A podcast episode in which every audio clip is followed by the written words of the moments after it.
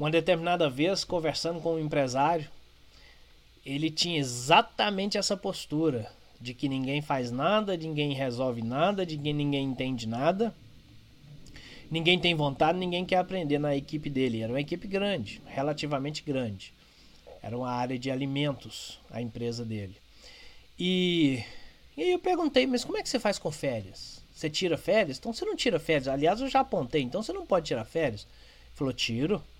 Eu tiro férias de uma semana deixo escrito básico do básico do básico e qualquer problema que exista, eu peço para transferir a solução para a próxima semana. Imagina o que acontece quando essa pessoa volta de férias. Problemas, problemas e problemas para serem resolvidos. Um monte de problema para ele resolver. Quer dizer, será que ele descansou essa semana o suficiente para que na semana que vem ele trabalhe triplicado?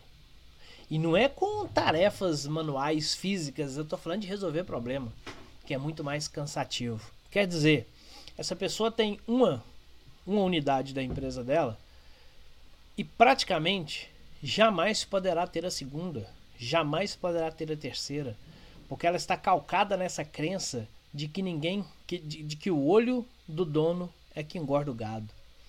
Isso para muita gente é uma verdade absoluta, e ela não é toda mentira, porque enquanto o olho do dono estiver ali, o gado está engordando.